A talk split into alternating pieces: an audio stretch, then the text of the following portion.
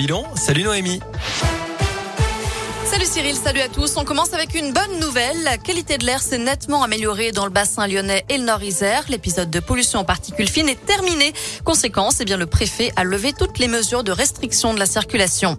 À la une, Éric Zemmour condamné pour provocation à la haine raciale. Le candidat d'extrême droite à l'élection présidentielle était jugé pour avoir qualifié les migrants mineurs isolés, je cite, de voleurs, d'assassins et de violeurs. C'était en 2020 sur la chaîne CNews.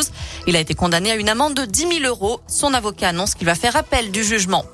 Un nouvel appel à la grève dans les écoles, collèges et lycées. Les syndicats d'enseignants et de parents d'élèves appellent à poursuivre la mobilisation jeudi pour réclamer des réponses fortes face au chaos provoqué par la crise sanitaire. Quelques jours après les annonces du ministre Jean-Michel Blanquer, ils sont toujours dans l'attente de mesures concrètes.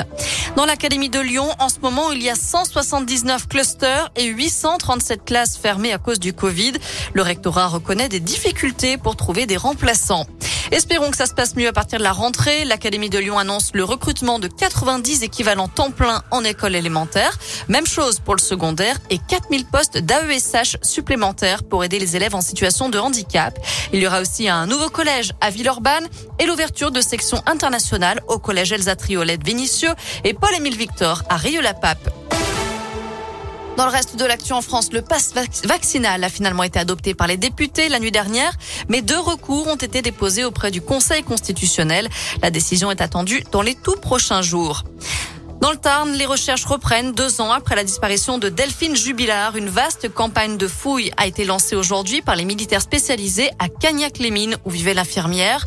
Des investigations qui s'orientent cette fois autour d'une ferme calcinée située à deux kilomètres de domicile familial.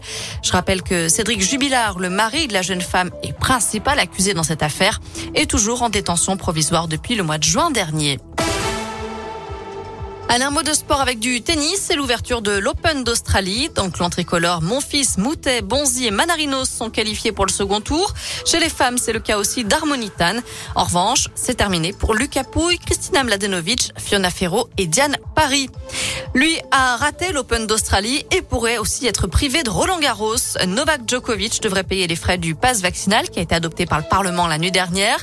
Le gouvernement a fait savoir ce matin que tout sportif venant de l'étranger devrait être vacciné contre le Covid pour concourir en France. Le Serbe numéro un mondial a été expulsé d'Australie parce qu'il n'était pas vacciné justement.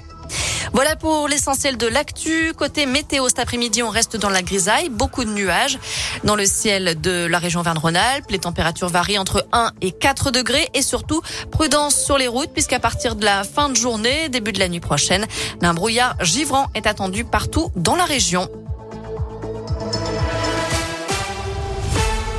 Bon après